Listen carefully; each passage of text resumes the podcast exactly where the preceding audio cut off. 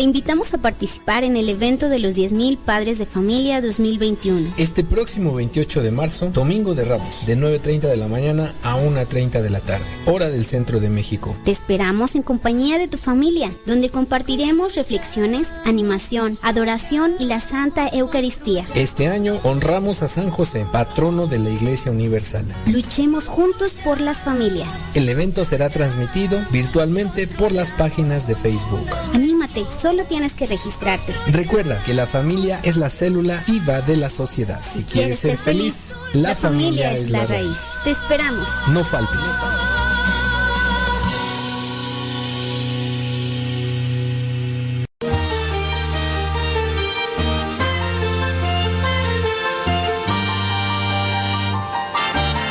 Ahí don David Trejo, peinándose su bigotazo. Saludos, don David. Ándale.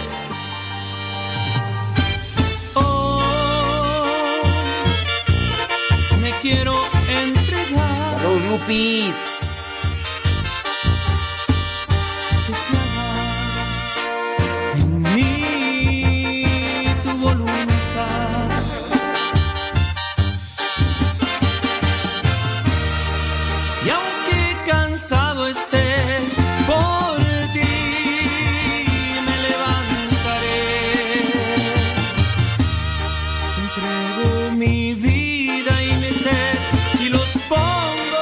Sebas Toribio allá en New York.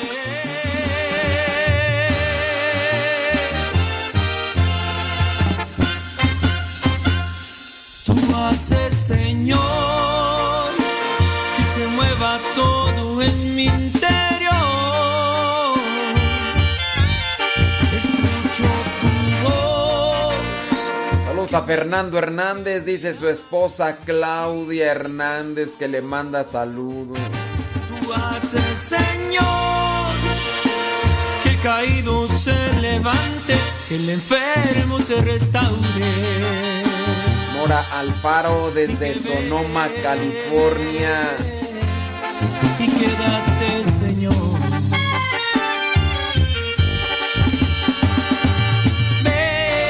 Ven y quédate. Dice Nora que nos escucha por la radio. Ay, qué bueno. Ya me estaba poniendo a pensar y dije, a lo mejor nos escucha por la televisión, ¿verdad? Puede ser, pues.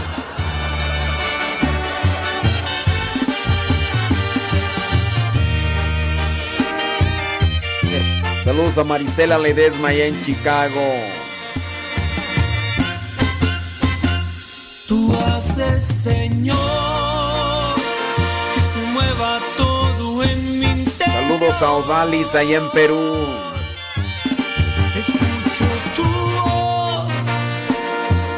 Dice que me ama, así mi corazón. Tú haces, Señor, Saludos a Jamila y a Genaro que se apuren con las tareas, por favor. el enfermo se restaure.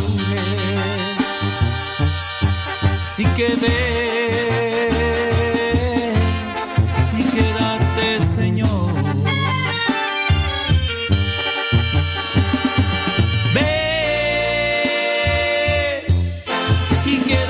Saludos a Israel Goss. Tú haces, Señor, que se mueva todo en mi interior.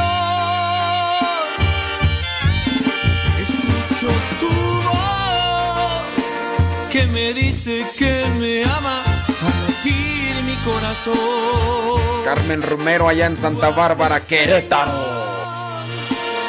Caído se levante, que el enfermo se restaure. Así que ven y quédate, Señor. Beatriz Ramos allá en Dallas, Texas. Y quédate, Señor.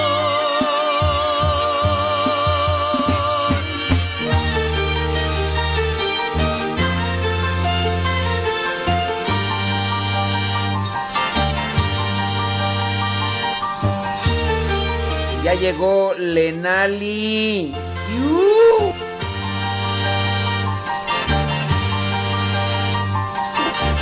Saludos a Mauricio, Zurita, Naila, Nani, Monchis y Sammy allá en Duarte, California. Ande pues.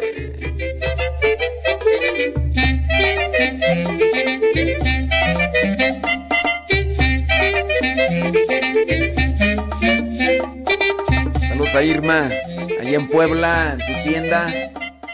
El que tiene tienda, que la tienda, y si no, que mejor, ya sabe, que la venda. Saludos, dice Irene Martínez, que está trabajando y escuchando allá en Dallas, Texas.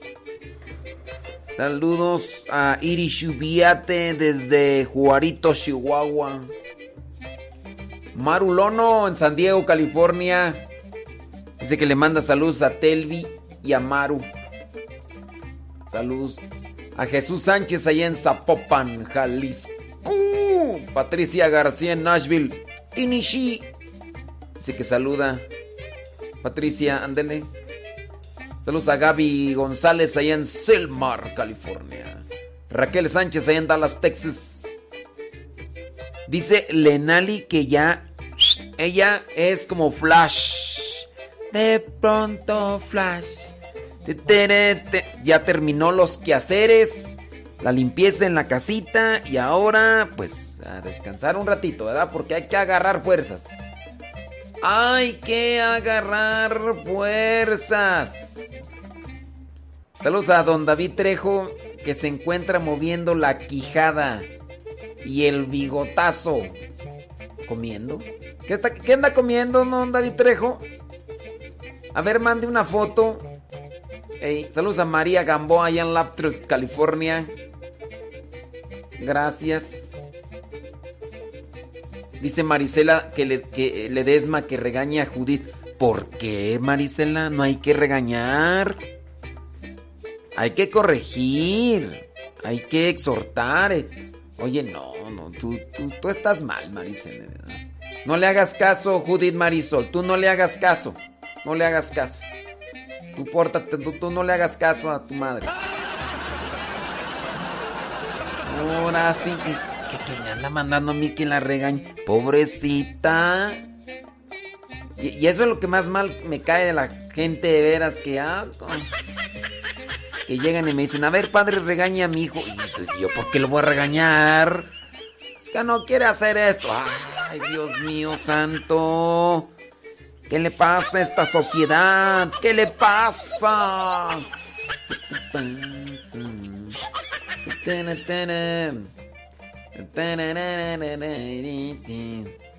Saludos a Lalis Tapia desde Dallas, Texas.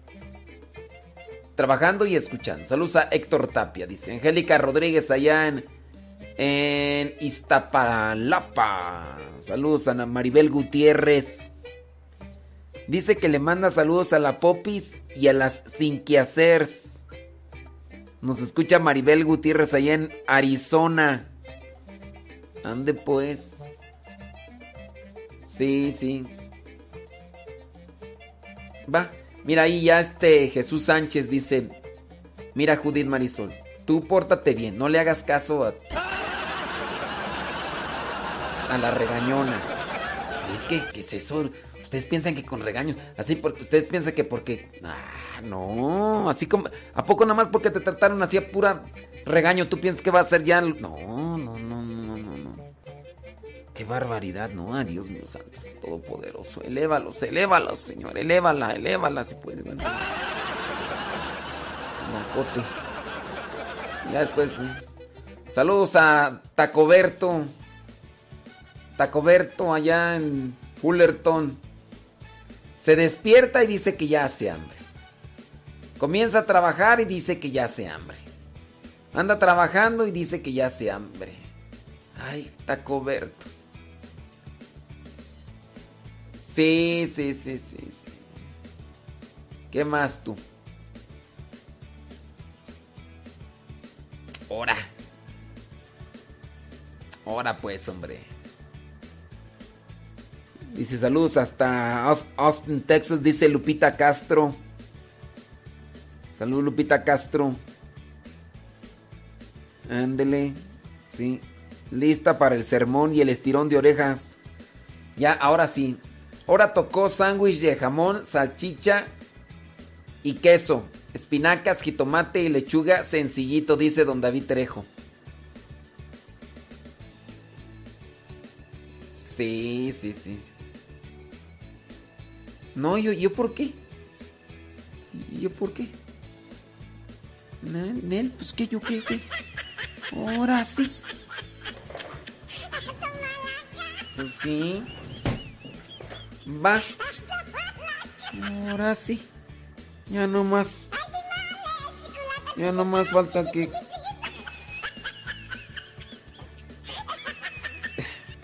Ay, Dios mío, por ahí ando. Traigo los pendientes. Oh my wow. Sí, mira nada más. Oh, cielos. Sí, sí, sí, sí, sí, sí. Mire nada más, ándele pues. Déjeme ver. Este estoy mirando la foto que nos iba a mandar don David Trejo. Espéreme tantito. Oigan, por cierto, hoy estamos en el segundo día. Estamos en el...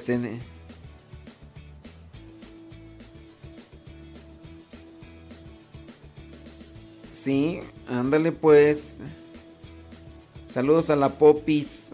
Ándale Popis, saludos. Eh, acá me están haciendo este... Acá me están haciendo comentarios de la radionovela. Oiga, la radionovela ya pasó desde hace rato, hombre. Ya, ya. Saludos a la Chabela. Saludos a Jocelyn y a Yair. Saludos. Dice la Chabela. Ándele pues. Eh, saludos, dice. Ándele pues. Sí. Saludos, dice. Me tocó vivir en la injusticia de la facultad que tú. Eh, propuesta que pasara muy mala. Está bien, muy bien. Muchas gracias por lo de. Es que acá nos están haciendo comentarios pues de la Redunibili. Que de la facultad. ¿Qué es la facultad? Saludos, popis. Ándele. Bueno, hoy sí va el sermón por ahí. Y todo lo demás. Muy bien. Bien, bien, bien. Bien, bien, bien, bien, bien, bien. Nadie mandó mensajes por el WhatsApp. Entonces ya. Ya les conté. Bueno, nomás la popis. Nomás la popis. Saludos a María Camino allá desde Chandler, Arizona. Gracias. déjame ver. Ya, ya, ya. Dice, así tengo dos pollitos que quieren de comer a cada rato, dice Irene Martínez. Sí. Ándele. Ándale. Vámonos. Oye, entonces vámonos con el segundo día de la novena a San José. Del segundo día de la novena a San José. Así que después ya viene también lo que es el sermón. Ahora sí espero no equivocarme, ¿verdad? Porque uno se equivoca. ¿Dónde está tú? ¿Dónde está? Acuérdense, hoy es el segundo día de la novena a San José. Va, vámonos.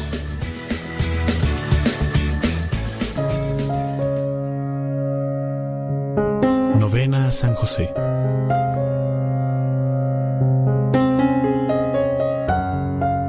Por la señal de la Santa Cruz de nuestros enemigos, líbranos Señor Dios nuestro, en el nombre del Padre, del Hijo y del Espíritu Santo. Amén.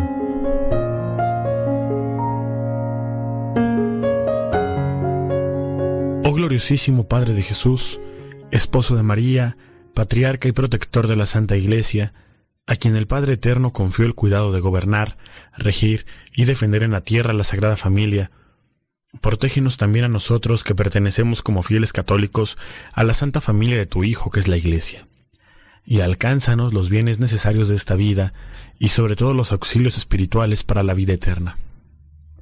Alcánzanos especialmente estas tres gracias, la de no cometer jamás ningún pecado mortal, principalmente contra la castidad, la de un sincero amor y devoción a Jesús y María, y la de una buena muerte, recibiendo bien los últimos sacramentos. Concédenos además la gracia especial que te pedimos cada uno en esta novena. Pídase con fervor y confianza la gracia que se desea obtener.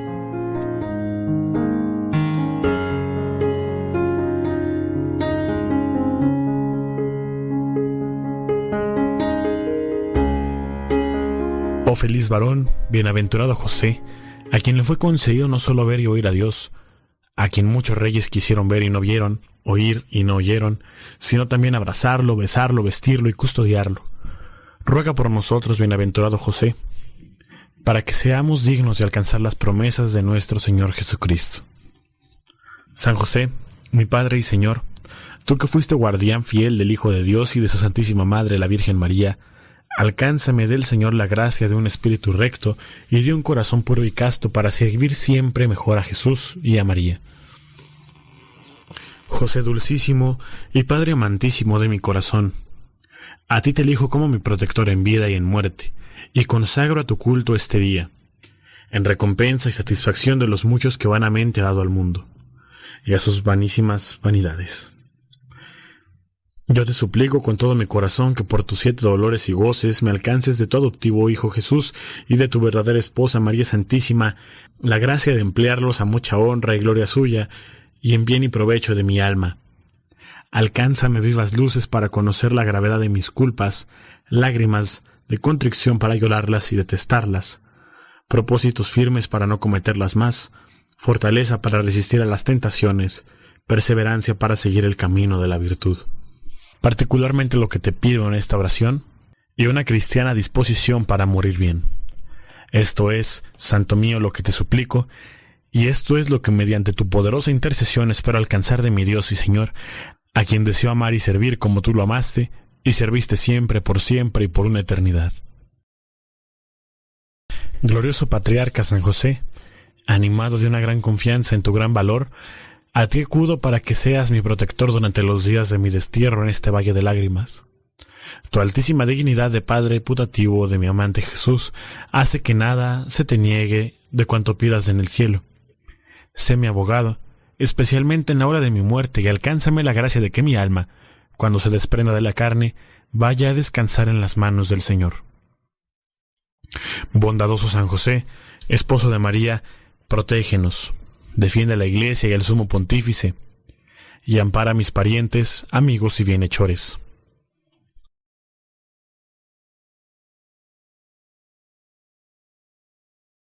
Padre nuestro que estás en el cielo, santificado sea tu nombre, venga a nosotros tu reino, hágase tu voluntad en la tierra como en el cielo. Danos hoy nuestro pan de cada día Perdona nuestras ofensas, como también nosotros perdonamos a los que nos ofenden. No nos dejes caer en tentación y líbranos del mal. Amén. Dios te salve María, llena eres de gracia, el Señor es contigo. Bendita eres entre todas las mujeres, y bendito es el fruto de tu vientre, Jesús. Santa María, Madre de Dios, ruega por nosotros pecadores, ahora y en la hora de nuestra muerte. Amén. Dios te salve María, llena eres de gracia, el Señor es contigo. Bendita eres entre todas las mujeres, y bendito es el fruto de tu vientre, Jesús. Santa María, Madre de Dios, ruega por nosotros pecadores, ahora y en la hora de nuestra muerte. Amén. Dios te salve María, llena eres de gracia, el Señor es contigo. Bendita eres entre todas las mujeres, y bendito es el fruto de tu vientre, Jesús. Santa María, Madre de Dios, ruega por nosotros pecadores, ahora y en la hora de nuestra muerte. Amén. Dios te salve María, llena eres de gracia, el Señor es contigo. Bendita eres entre todas las mujeres, y bendito es el fruto de tu vientre, Jesús. Santa María, Madre de Dios, ruega por nosotros pecadores, ahora y en la hora de nuestra muerte. Amén. Dios te salve María, llena eres de gracia, el Señor es contigo. Bendita eres entre todas las mujeres, y bendito es el fruto de tu vientre, Jesús. Santa María, Madre de Dios, ruega por nosotros pecadores, ahora y en la hora de nuestra muerte. Amén. Dios te salve María, llena eres de gracia, el Señor es contigo. Bendita eres entre todas las mujeres, y bendito es el fruto de tu vientre, Jesús. Santa María, Madre de Dios, ruega por nosotros pecadores, ahora y en la hora de nuestra muerte. Amén. Dios te salve María, llena eres de gracia, el Señor es contigo. Bendita eres entre todas las mujeres, y bendito es el fruto de tu vientre, Jesús. Santa María, Madre de Dios, ruega por nosotros pecadores, ahora y en la hora de nuestra muerte. Amén. Dios te salve María, llena eres de gracia, el Señor es contigo. Bendita eres entre todas las mujeres, y bendito es el fruto de tu vientre, Jesús. Santa María, Madre de Dios, ruega por nosotros pecadores, ahora y en la hora de nuestra muerte. Amén. Dios te salve María, llena eres de gracia, el Señor es contigo. Bendita eres entre todas las mujeres, y bendito es el fruto de tu vientre, Jesús. Santa María, Madre de Dios, ruega por nosotros pecadores, ahora y en la hora de nuestra muerte. Amén. Dios te salve María, llena eres de gracia, el Señor es contigo. Bendita eres entre todas las mujeres, y bendito es el fruto de tu vientre, Jesús. Santa María, Madre de Dios, ruega por nosotros pecadores, ahora y en la hora de nuestra muerte. Amén. Día 2 Oh benignísimo Jesús, así como consolaste a tu Padre amado en la pobreza y desamparo de Belén, con tu nacimiento y con los cánticos de los ángeles y visitas de los pastores, así también te suplicamos humildemente por intercesión de San José, que nos concedas llevar con paciencia nuestra pobreza y desamparo en esta vida, y que alegres nuestro espíritu con tu presencia y tu gracia y la esperanza de la gloria.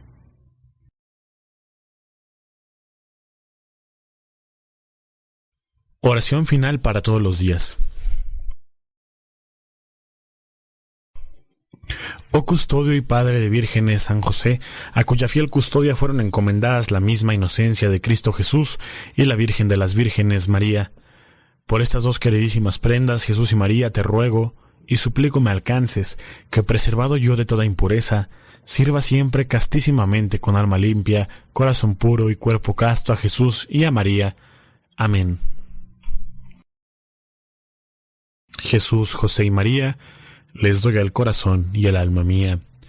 Jesús, José y María, asístanme en mi última agonía. Jesús, José y María, con ustedes descanse en paz el alma mía. Padre nuestro que estás en el cielo, santificado sea tu nombre. Venga a nosotros tu reino. Hágase tu voluntad en la tierra como en el cielo. Danos hoy nuestro pan de cada día Perdona nuestras ofensas, como también nosotros perdonamos a los que nos ofenden.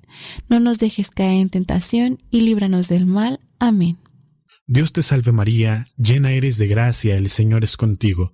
Bendita eres entre todas las mujeres, y bendito es el fruto de tu vientre, Jesús. Santa María, Madre de Dios, ruega por nosotros pecadores, ahora y en la hora de nuestra muerte. Amén.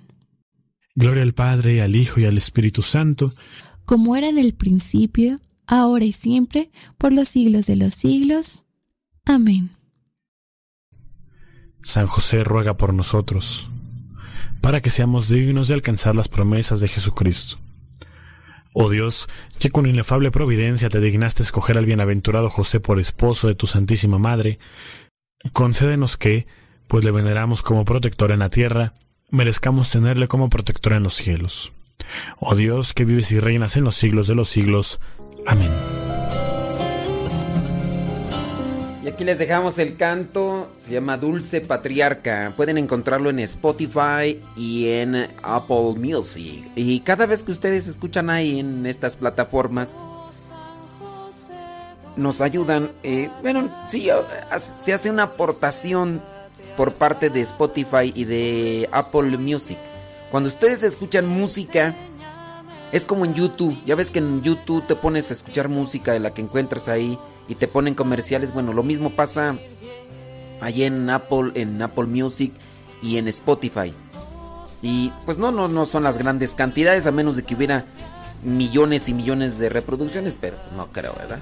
Pero busquen ahí la música de los misioneros servidores de la palabra en Spotify Busquen así como misioneros herederos de la palabra. Este canto se llama Dulce Patriarca. Escúchenla, esta y los demás discos en Spotify y en Apple Music. Oh San José, dulce patriarca, dulce patriarca, hombre justo y fiel, enséñame el camino rectitud para vivir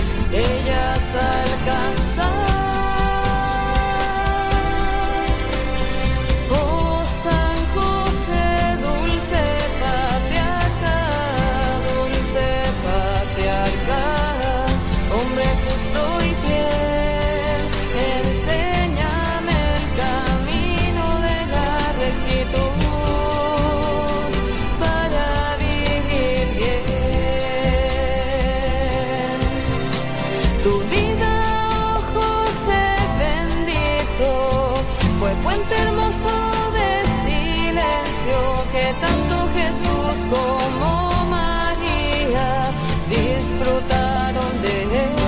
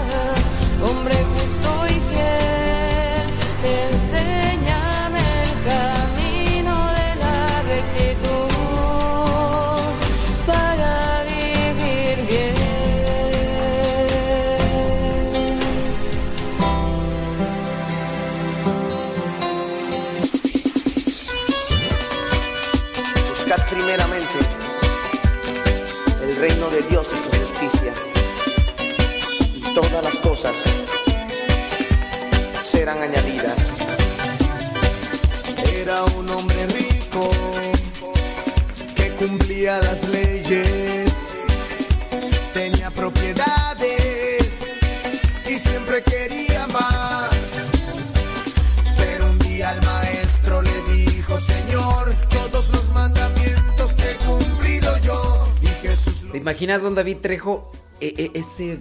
No sé si percibes. Ayer se me descompusieron los audífonos, estos que traigo. Y ya después el padre Quique me los arregló. Ahí le puse unos alambres y todos. Y es que son unos audífonos, pues. Estos me los dieron allá en Guadalupe Radio. Y, y son como de, de DJ. Entonces se escucha un, un bajo ahí en esta rola. Así. Así, no, sí. Si tuvieras unas bocinas. ¿O no, don David Trejo? Saludos a Cristian y a Chema, los seminaristas, trabajadores, junto con los postulantes, chambeadores y el padre Orlando Erinque. Saludos.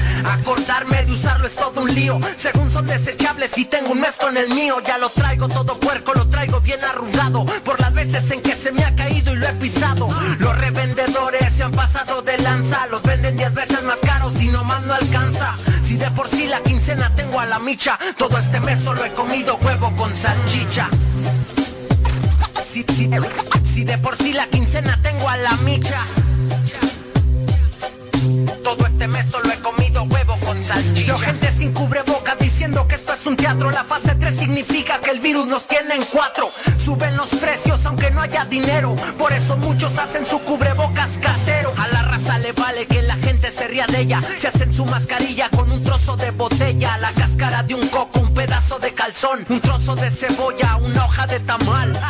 Cubre boca raro, siempre vas a ver. Y aunque te suda el bigote, lo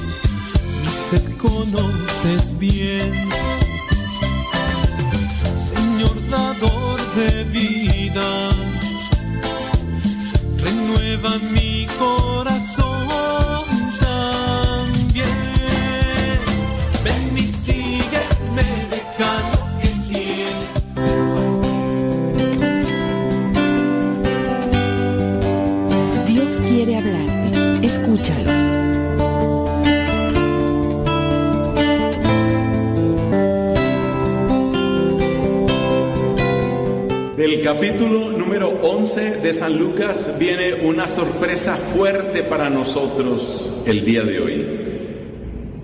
Es lo que algunos autores han llamado la intransigencia de Jesucristo. Intransigencia, algo así como la persona que no está dispuesta a negociar. Intransigente.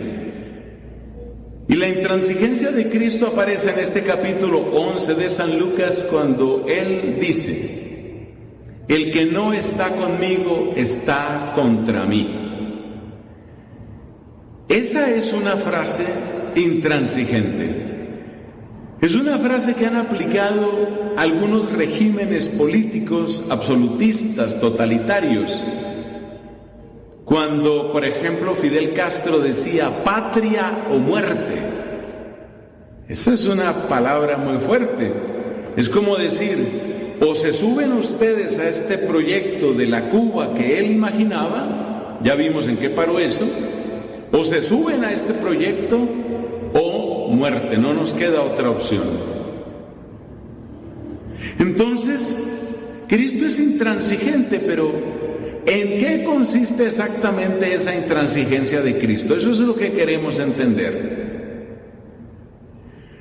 Démonos cuenta que llegar a Cristo, llegar a la amistad y amor con Cristo, es fácil en un sentido y es difícil en otro sentido. Es fácil en la medida en que en Cristo encontramos sabiduría, misericordia, verdad, bondad, poder que hace bien. En ese sentido es fácil llegar a Cristo. Por algo decía San Juan Pablo II, es imposible conocerlo y no amarlo, amarlo y no seguirlo. En ese sentido es fácil, pero es difícil porque lo que nos retiene lejos de Cristo y lo que quiere apartarnos de Cristo también presenta sus propias ventajas. La ventaja de ser popular, la ventaja de ganar dinero fácil, la ventaja de un placer sucio, la ventaja de acariciar mi ego. Es decir, el pecado siempre trae algún tipo de ventaja. Si el pecado no trajera ninguna ventaja, pues nadie pecaría. Entonces las ventajas del pecado son como garras que nos están reteniendo y que impiden nuestro avance hacia Cristo. Por eso he dicho que acercarse a Cristo es fácil en un sentido por ser Él quien es, pero es difícil en otro sentido por el poder que el pecado ha tenido y tiene en nuestra vida. ¿Qué sucede cuando una persona se aparta de Cristo? Obviamente después de conocerlo. ¿Qué sucede con esa persona? Esa persona que se aleja del Señor está prefiriendo las ventajas del pecado a la amistad y al bien que le propone Cristo. Es decir, ha tenido que decirle no al Señor. Por supuesto, cuando yo he tenido que decirle no a una opción, de alguna manera tengo que construir una justificación en mi cabeza y una justificación en mi discurso. Por eso cuando una persona abandona la fe, siempre tiene algunas explicaciones, normalmente insuficientes, repetidas, copiadas y lógicas. Dice, por ejemplo, no, es que yo me voy de la iglesia porque en la iglesia hay mucha mediocridad o hay mucha hipocresía. No es culpa de Cristo que haya mediocridad o que haya hipocresía en la iglesia o en ninguna otra parte. Eso no es culpa de Cristo. Además, en donde tú estés, vas a encontrar lo mismo. En un partido político vas a encontrar mediocridad e hipocresía. En una asociación de comerciantes. En una escuela filosófica. En todas partes vas a encontrar los mismos defectos que en la iglesia católica. Pero en la iglesia católica te vas a encontrar a aquel que mejor sabe, quiere y puede luchar contra esos males. Esa es la ventaja de permanecer en nuestra fe. Entonces uno tiene que hacerse una justificación de por qué abandonó la fe, o por qué abandonó a Cristo, o por qué no volvió a la misa, o por qué se apartó de los sacerdotes. Todos esos curas son unos corruptos, todos esos curas son unos eh, metalizados, lo que tú quieras decir. Pero en todo caso, has tenido que construir una barrera dentro de ti. Y esa barrera es la que ahora pelea contra Cristo. Por eso el que no está con, con, Cristo está contra Cristo. Porque la barrera mental y la justificación verbal que tú tienes por haberte apartado del Señor, eso finalmente se traduce en qué? Se traduce en que tú tienes que pelear contra Cristo. Si tú no tuvieras una justificación mental, una justificación en tu corazón de por qué te apartaste del Señor, jamás te irías. Tú tienes que explicar por qué te fuiste. De hecho, algo parecido, pero en una proporción menor, sucede cuando una persona deja un seminario, deja una comunidad religiosa. La inmensa, pero inmensa mayoría de las personas que dejan una comunidad siempre salen hablando barbaridades de esa comunidad. Y uno que los ha conocido y uno que conoce las comunidades, sabe que las cosas no son exactamente como ellos están diciendo. Pero ¿sabes qué pasa? Tienen que construir una justificación mental y tienen que repetírsela y tienen que repetirla hacia afuera. Y en la medida en que repiten su justificación mental, están peleando contra Cristo. Tiene razón el Señor, capítulo 11 de San Lucas. El que no está conmigo, dice Cristo, está contra mí.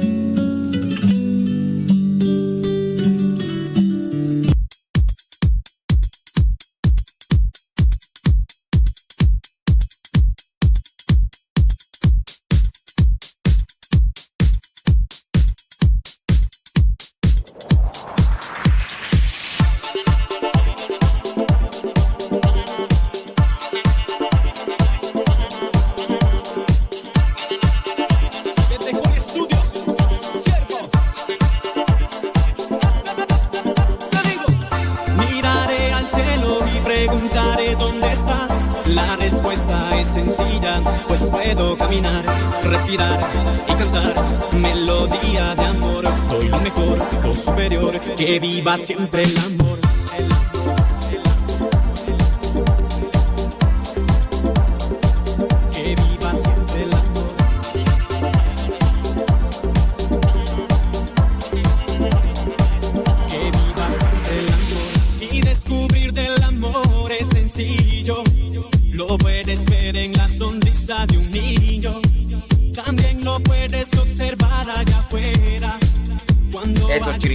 Eso, Cristian, con todo, Cristian. Cuando estoy enamorado me siento bien, le sonrío al que conozco y si no también. Busco siempre la manera de expresar, con hechos y palabras de demostrar. Cuando estoy enamorado me siento bien, le sonrío al que conozco y si no también. Busco siempre la manera de expresar, con hechos y palabras de demostrar. Miraré al cielo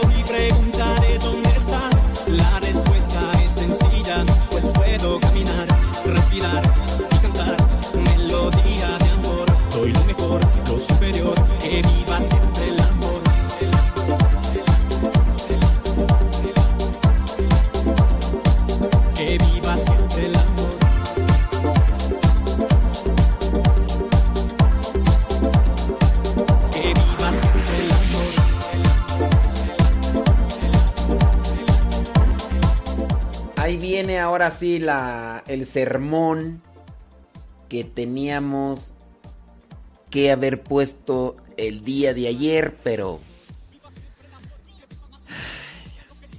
¿Para qué me justifico? Viva siempre el amor, que viva más y más. Digan lo que digan, tú lo alcanzarás. No importa si falleces, tú eres capaz, nada más. Esfuerzo y paz. Cuando estoy enamorado me siento bien. Le sonrío al que conozco y si no también. Busco siempre la manera de expresar. Échale, échale, Lenali. Ay, en Perú, como se oye. Lo puedes ver en la sonrisa del niño. También lo puedes observar allá afuera. Cuando ayudas de cierta manera. Miraré al cielo y preguntaré dónde estás. La respuesta es sencilla. Échale Odalis, échale Odalis. Respirar y cantar. Melodía de amor. Doy lo mejor, lo superior. Que viva siempre el amor. Respirar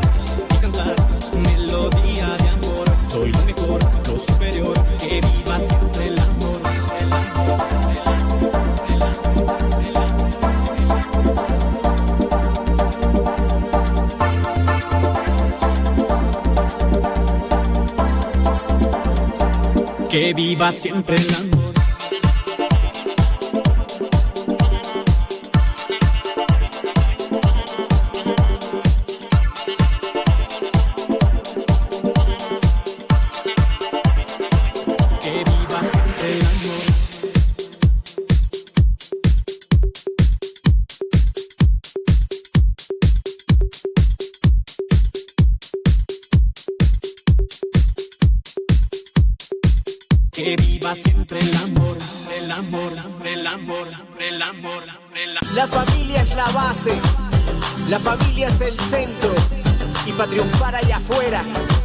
Hay que aprender aquí adentro. Hola, te invitamos a participar en el evento de los 10.000 Padres de Familia 2021. Este próximo 28 de marzo, Domingo de Ramos, de 9.30 de la mañana a 1.30 de la tarde, hora del centro de México. Te esperamos en compañía de tu familia, donde compartiremos reflexiones, animación, adoración y la Santa Eucaristía. Este año honramos a San José, patrono de la Iglesia Universal. Luchemos juntos por las familias. El evento será transmitido virtualmente por las páginas de Facebook. Anímate, solo tienes que registrarte. Recuerda que la familia es la célula viva de la sociedad. Si, quieres ser feliz, la, familia, es la raíz. Te esperamos. No faltes.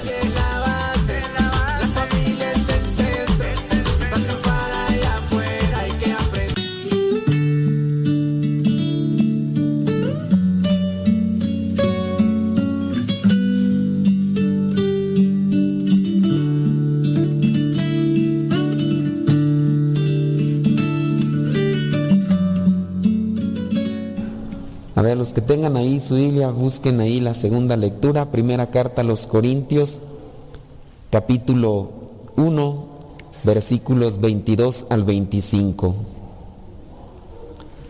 Veamos ahí estas líneas para tratar de hacer una reflexión que nos ayude. Los judíos quieren ver señales milagrosas y los griegos buscan sabiduría. Pero nosotros anunciamos a un Mesías crucificado. Muy bien. Aquí hay un planteamiento. Los judíos quieren ver una cosa, los griegos quieren otra.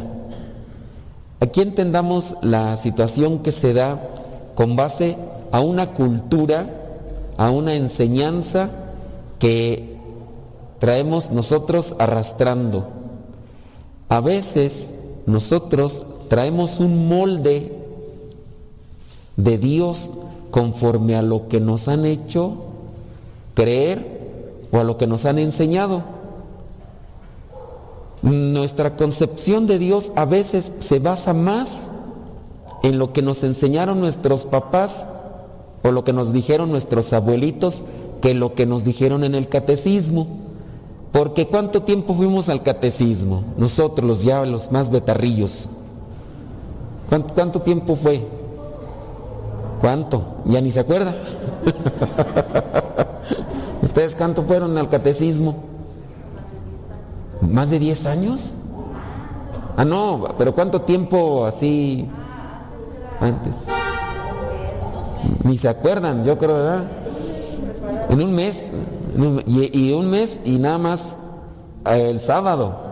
O sea, en cuatro, cuatro clases de catecismo a veces. Y esas cuatro clases de catecismo, cada clase cuánto duraba? Una hora y media de recreo. media de diversión. Entonces, ¿qué? Nos enseñaban el folletito ese de como cuatro o cinco hojas, ¿no? De una carita de niño o niña, no sabe qué era porque traía el cabello largo, ¿no? Y Bueno, ustedes traían otro, yo traía otro. ¿ah? Eso fue lo que nos enseñaron en el catecismo. Yo bien recuerdo a mi catequista que cuando me aprendí el credo, y como ya era medio merolico, cuando ya le dije el credo y se lo dije de manera muy rápida, dice, no, tú ya estás listo para la primera comunión. Y me dice, ¿no te gustaría ayudarnos también en el catecismo? Y nada más porque me sabía el Padre Nuestro, los diez mandamientos y el credo. Y eso ya, con eso ya, ya está listo, ya está preparado. Entonces, ¿en qué se basa nuestra idea de Dios? Regularmente la idea de Dios que nosotros nos vamos concibiendo es conforme a lo que nos dijeron nuestros papás. Pónganse a pensar, criaturas, si nosotros andamos en pañales, porque para nuestros tiempos a nosotros nos dieron eh, eh, eso, porque por ahí vamos. ¿Qué no le dieron a nuestros papás? ¿Les dieron más o les dieron menos? Menos. Pues si uno, si yo estudié primaria solamente, mi mamá creo que nomás llegó hasta el tercero o cuarto de primaria. Ahora imagínense mi abuelita, ni a la escuela fue. O si fue, quién sabe cómo, cómo sería el asunto. Eh, Porque todo lo que son nuestras generaciones pasadas están más limitadas en muchos aspectos. Entonces, también en las cuestiones de Dios. ¿En qué se basan nuestras cuestiones o nuestras ideas de Dios? A veces en suposiciones o en que me dicen que dijeron, que dicen. No, pues que dice fulano de tal o que dice fulana de tal. Y esas son las estructuras eh, que tenemos de Dios en nuestra, en nuestra mente. Entonces, nosotros vamos creando también una idea de Dios con base a una cultura, con base a una formación que, que nosotros tenemos de, de la familia. Cá- Cámbienle porque esta ya se... la- las pilas, a ver ahí los... Ya, ya chupó faros, está ya. Eh, cámbienle la pila por si hay pilas, si no, pues... ¿En, qué estábamos? Es que también necesitan cambiarme en la pila. Pónganse pilas. Las ideas. ¿Qué, qué idea tenemos de Dios? ¿No será que nosotros también estamos en una situación... Miren, eh, nosotros no nos podemos comparar a los judíos y a los, a los griegos. ¿Por qué? Porque la cultura de Europa mm, y para aquellos tiempos estaba más avanzada incluso que para nuestros tiempos de, no- de nosotros. Los judíos, muchos de ellos tenían que eh, leer y iban a la sinagoga y se aprendían los salmos de memoria y esas eran sus maneras de orar. Los griegos, pues para los que han estudiado un poco en relación a la cultura, saben que los griegos leían mucho, reflexionaban sobre las cosas y por eso es que con los griegos comienza lo que se llama la filosofía, el arte del pensar. Y ellos pues no podríamos decir no, ellos investigaban, cuestionaban, preguntaban, había muchas técnicas de conocimiento, entre ellas las más populares como la que utilizaba en este caso Platón, Sócrates, que era la mayéutica, el cuestionamiento de las cosas, y lo iban anotando. Por eso es que en la actualidad nosotros tenemos esos diálogos famosos de Platón. Eso lo escribieron en su tiempo ellos y gracias a los benedictinos que después transcribieron esos libros y los guardaron en papiros y los enterraron, por eso es que no se destruyeron mucho de ese tipo de literatura. Pero uno tiene conocimiento de ellos y sabe que no eran personas iletradas. Muchos de nosotros somos iletrados en muchos aspectos. Actualmente a lo mejor algunos de ustedes tienen profesión, pero podríamos decir que son analfabetas también en la cuestión de Dios, porque no se han dedicado a estudiar la teología para laicos como tal para ustedes. Y, tenemos una, un analfabetismo religioso. ¿Qué es lo que nos acompaña de Dios como conocimiento?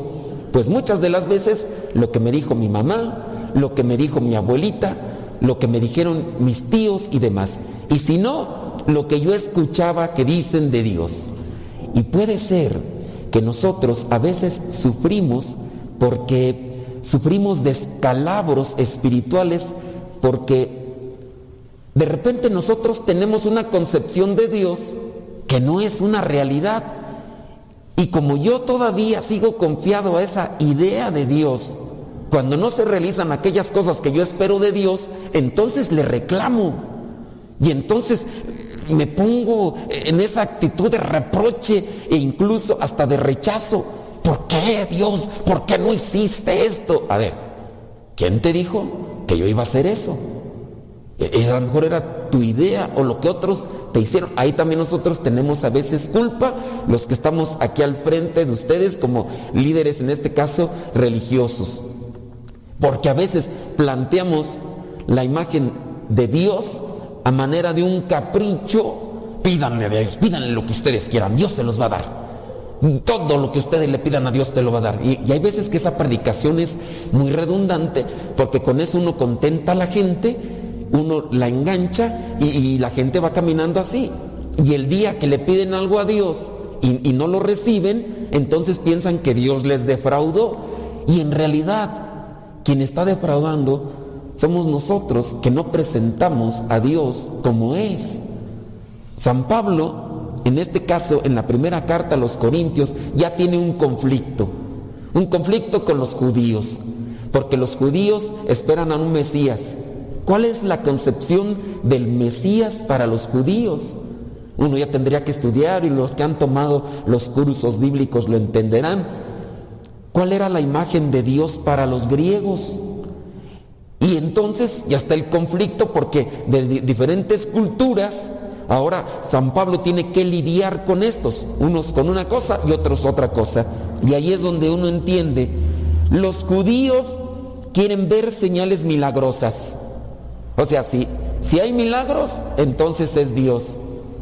Pero eso también era una mentira, porque muchos miraban milagros y no creían buscaban los milagros, por eso seguían mucho a Jesús, por los milagros, pero ya cuando vino lo duro, cuando vino ya la prueba, entonces sí, se hicieron a un lado. Entonces a veces somos convenencieros. Los judíos buscaban milagros, los griegos buscan sabiduría, porque ellos mientras más conocimiento tenían, pues más idealizados estaban. Y ya viene San Pablo a presentar cuál es la realidad del cristiano. Pero nosotros anunciamos a, un Mesías crucificado. Esto les resulta ofensivo a los judíos y a los no judíos les parece una tontería. Pero para los que Dios ha llamado, sean judíos o, griegos, este Mesías es el poder y la sabiduría de Dios. Pues lo que en Dios puede parecer una tontería, es mucho más sabio que toda sabiduría humana y lo que en Dios puede parecer una debilidad es más fuerte que toda fuerza humana. Algunos me están escuchando de ustedes y de igual manera a veces uno no le agarra. ¿Qué se necesita para entender a Dios? Fe. Porque uno puede tener el conocimiento, uno puede entender lo que yo estoy diciendo aquí con relación a los griegos y los judíos, pero lo que hace falta es fe. Y ustedes van a decir, ¿y cómo se concibe la fe? Bueno, conocimiento y le pedimos a Dios fe. Y si nuestro conocimiento se ilumina con la fe, vamos a ir comprendiendo a Dios. Y eso es a veces algo que, que, no se puede recibir o percibir de voy a leer esto y ya voy a entender a Dios. No. A veces para poder entender a Dios se necesita caminar toda la vida con Él, hacer experiencias duras y difíciles. Pero si nosotros estamos entre que sí, que no, solamente queriendo aprovecharnos de las circunstancias, veamos que por ejemplo a los maestros de la ley, a los fariseos, lograron concebir una idea de Dios muy diferente. Ahora nos vamos al Evangelio, vamos al Evangelio ahora. Y ahí encontramos en el Evangelio una idea de Dios diferente. Y aquí encontramos a un Jesús enojado. porque los judíos no están entendiendo bien cuál es la presentación de Dios. Veamos, dice Juan capítulo 2 versículos del 13 al 25. Como ya se acercaba la fiesta de la Pascua de los judíos, Jesús fue a Jerusalén y encontró en el templo a los vendedores de novillos, ovejas y palomas. Eh, nosotros también debemos tener un poquito de conocimiento. Los sacrificios que daban los judíos en su tiempo correspondían a matar unos animalitos, había un altar, hagan de cuenta algo así, y en el altar, que era un cierto tipo de mm, parrilla, se colocaban los animales que ya se habían matado y se comenzaban a, a quemar. Esto que subía como humo era la ofrenda a Dios. E- esa era la concepción del sacrificio de los judíos para con Dios. Y entonces había quien, si tenía dinero, compraba un becerro, lo sacrificaban y lo quemaban. Había otros que ofrecían un, cordero, o habían los que eran más pobres, los pichones. ¿Y qué pasó? Pues que el templo, que donde se tenían que ofrecer los sacrificios, sí, pero no tenía que convertirse en un establo. Y entonces los maestros de la ley, los fariseos que estaban encargados del templo, que dijeron, pues vamos a poner aquí el negocio redondo, ¿no? Y ya empezaron ahí a poner a los que estaban ahí con los animales. Y es cuando entra Jesús y comienza a mirar todo lo que estaba ahí, que estaban ahí, dicen los que vendían los novillos, las ovejas, las palomas, y había otro negocito, los cambistas.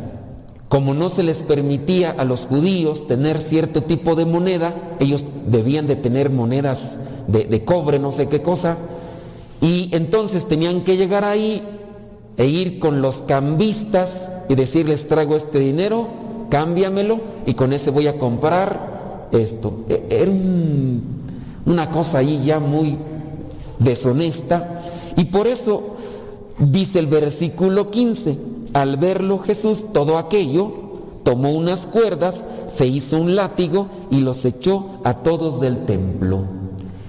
Y aquí es donde viene el cuestionamiento que yo quiero dejar.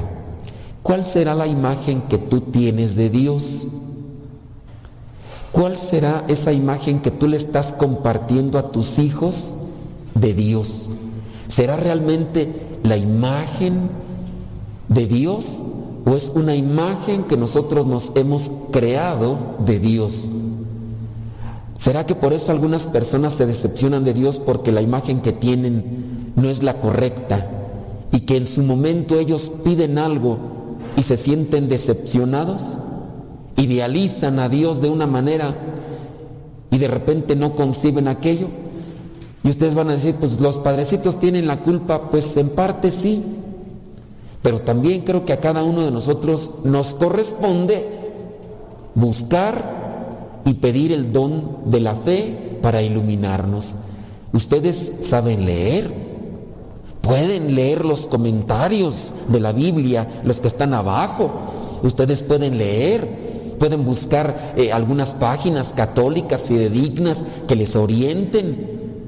Ustedes pueden ir a estudiar teología para laicos, aquí se les ofrece. Aquí en cerquita tenemos ahí la escuela para teología una vez al mes, un sábado. Y ya van y estudian y, y algo van. Aquí está la librería, venden libros. Ustedes pueden meter, investigar y ponerse a leer libros. Pero somos apáticos, somos lentos, somos flojos. Y pues, no, ¿para qué? O sea, a lo mejor si ustedes se dedican a estudiar lo que tienen que estudiar para su trabajo, y eso a veces, porque a veces estudiamos en, la escuela, recibimos nuestro título y no nos actualizamos, no, no vamos a cursos de, de preparación, y, no, ya con lo que aprendimos ahí, y por eso a veces andamos dando migajas con relación a las cuestiones de Dios, yo creo que nosotros debemos de profundizar más en esto. A veces es limitado para nosotros el tiempo cuando estamos aquí, porque yo estoy diciendo una cosa y quién sabe si esté conectando con ustedes. A lo mejor ustedes todavía vienen dormidos. O a lo mejor están pensando en qué van a ir a desayunar ahorita después de, de- de la misa. O están pensando en que si cerraron la casa o si le pusieron candado o no. O a lo mejor están pensando en, en, no sé, no sé, en que pueden estar pensando en otra cosa, menos en lo que se debe de pensar. Y, y de Dios, pues van a seguir con, con la misma. Nosotros nos defraudamos, idealizamos a las personas. ¿Cuántas de ustedes esposas no idealizaron al esposo? Lo creían la última maravilla del mundo mundial y mm, se les apagó al siguiente día de que se casaron. Ya no, y hay gente, ¿verdad?, que idealiza a los hombres y en este caso las mujeres, pues y, y de repente sufren su primera traición y ya todos los hombres son iguales, ninguno se salva. Espérate, pues no. ¿Cómo? O sea, yo igual no puedo idealizar y decir, eh, porque una señora chocó, no digo, todas las mujeres, ninguna sabe manejar. Una mayoría no. Pero, eh, pero no por eso voy a decir todas, ¿no? Pero tenemos que ir purificando nuestras ideas también en relación a nosotros mismos, de nuestra relación con Dios. Y por eso, mm, por eso yo pienso que la religión ha sufrido tre- tremendos golpes y situaciones tan... ¿Por qué ahora apenas en el censo que se acaba de hacer en México? Hace algunos años un 90% se decían católicos y ahorita ya le van bajando, ya no sé, ya bajó más todavía, ya muchos ya nos dicen católicos. Digo, está bien que sean sinceros y no hay que sentirse mal porque se dicen menos católicos. Hay que sentirnos bien porque a lo mejor la cosa se va purificando y la persona está pensando, va a decir, no, pues yo no soy católico, yo, yo me digo católico, pero no soy católico y, y a lo mejor no me digo que no soy. Pero entre nosotros, ¿no será que a veces tenemos ideas también equivocadas? Que a lo mejor nosotros venimos al templo y estamos quizá como los maestros de la ley que ven el templo solamente como un refugio, una guarida donde nos escondemos de algunas cosas de la sociedad para aparentar algo? ¿No será pues que nuestra idea de Dios también es equivocada y por eso eh, a veces andamos sufriendo o andamos buscando a ver quién es el que nos ofrece más?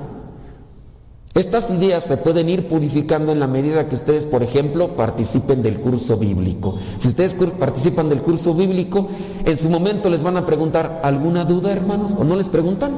¿Alguna duda? Y ustedes, si estuvieron despiertos, van a decir, sí, eh, hermano, dígame esto. Pero si, si no estaban despiertos, si no estaban despiertos, estaban dormidos, pues van a decir, no, ninguna duda. Porque no agarré nada, o sea, no tengo dudas, pues ¿qué te pregunto? Pues no, no entendí, o sea, estaba en el quinto cielo, o sea, estaba con los ojos abiertos, pero mi mente en blanco, o sea, no agarré nada, pues. Igual uno tiene que ir purificando. Es una experiencia de Dios la que tiene que uno ir haciendo poco a poco y, y tener cuidado. Miren, en una cuestión ya más práctica, creo que nosotros también debemos entender que nuestro Señor Jesucristo purifica el templo y quiere purificar nuestros pensamientos y quiere purificar nuestro corazón. E- En esa medida en que nosotros purifiquemos eso, que nosotros tenemos como idea de Dios, vamos a purificar también nuestra vida y, vamos a caminar mejor. ¿Qué tenemos en nuestra cabeza que no es correcto? Aquí Jesús entra al templo y saca a estos vendedores y cambistas. ¿Qué tendrá que sacar Dios de nuestros corazones y de nuestra vida para que realmente caminemos con rectitud, que tengamos paz? ¿No será que muchas veces nosotros estamos viviendo atormentados porque hemos dejado entrar, hemos permitido entrar ideas que no son correctas y ideas a veces que pueden rayar en la superstición, que pueden rayar en, en- cosas pues que no son correctas o, o apegadas a Dios.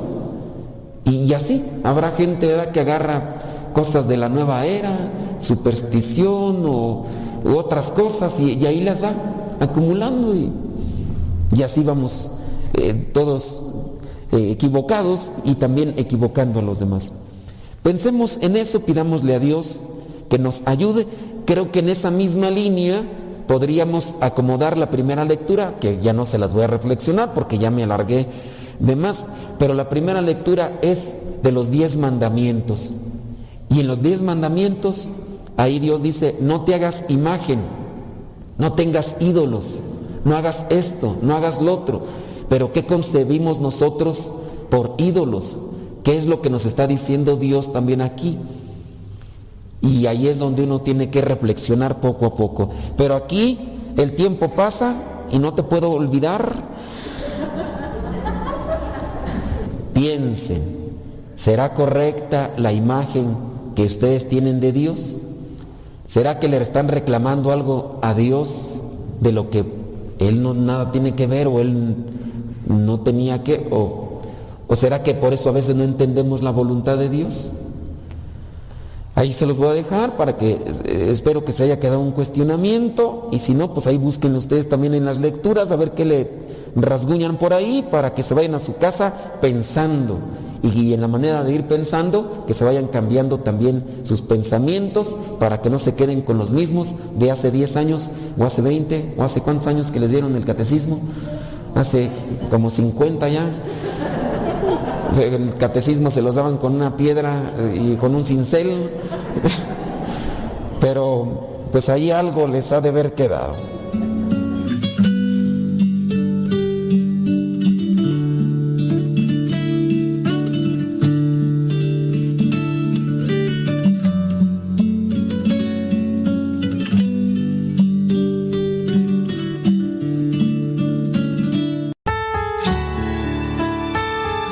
Invitamos a participar en el evento de los 10.000 Padres de Familia 2021. Este próximo 28 de marzo, Domingo de Ramos, de 9.30 de la mañana a 1.30 de la tarde, hora del centro de México. Te esperamos en compañía de tu familia, donde compartiremos reflexiones, animación, adoración y la Santa Eucaristía. Este año honramos a San José, patrono de la Iglesia Universal. Luchemos juntos por las familias. El evento será transmitido virtualmente por las páginas de Facebook. Anímate, solo tienes que registrarte. Recuerda que la familia es la célula viva de la sociedad. Si, quieres, ser feliz, la, familia, es la raíz. Te esperamos. No faltes.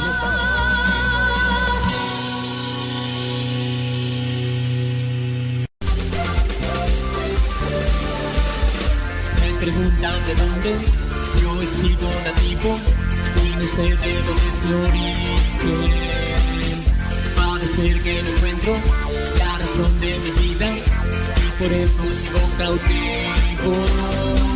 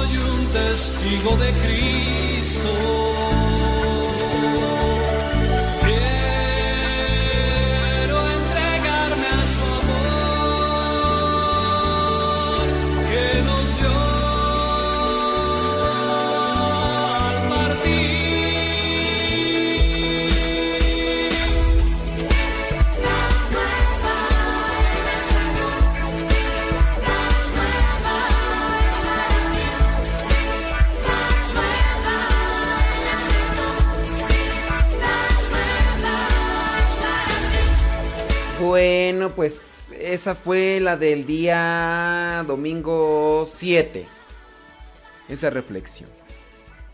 Y después, mañana, podríamos poner la, la del otro domingo. No, más bien, porque el domingo pasado hicimos dos, entonces mañana podríamos ponerla. ¿Por qué ahorita? Porque, porque ya, ya se terminó el tiempo, ya se terminó el tiempo.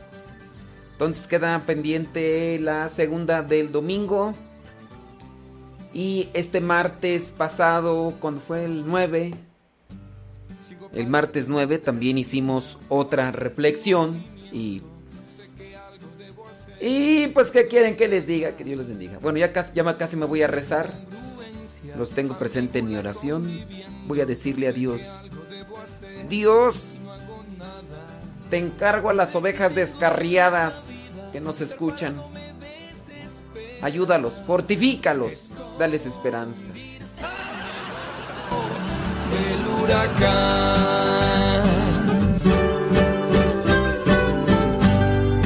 Vamos Jesús a caminar, tu compañía hace el viaje feliz.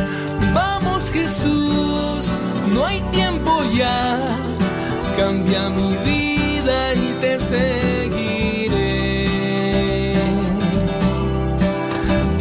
Seguiré.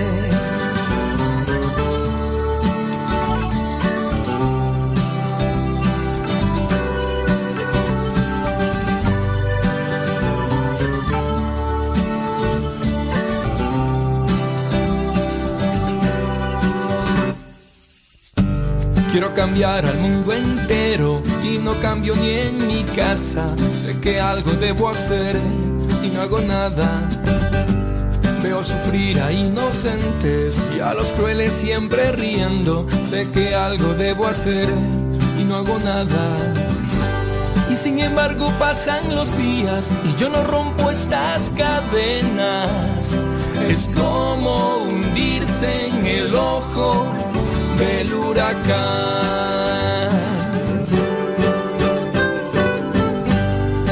Vamos Jesús a caminar, compañía hace el viaje feliz. Vamos Jesús, no hay tiempo ya, cambia mi vida y te seguiré. Te seguiré.